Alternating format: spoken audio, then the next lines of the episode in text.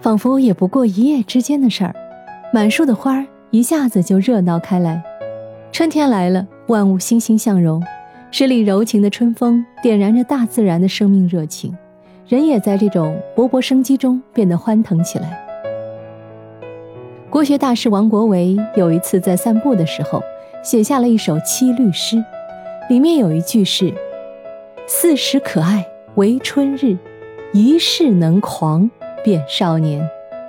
意思是啊，一年四季之中，春天是最可爱的，而少年时代有如春日一样，不仅可爱，还能令人感到无比兴奋。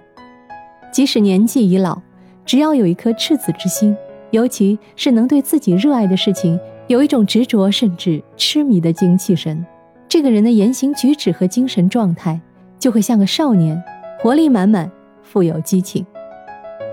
一世能狂变少年，这里的狂，本意并不是轻狂，而是指一个人一生中能至少为一件事痴迷。虽然人生中有太多事值得去做，但王国维认为，只要一件事能让你狂起来，就可以接近少年的状态，甚至都不需要两件、三件事。